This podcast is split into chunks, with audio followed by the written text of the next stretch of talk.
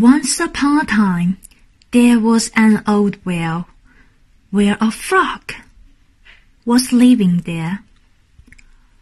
One day as the frog was a hopping around the well, he happened to see a turtle coming toward him.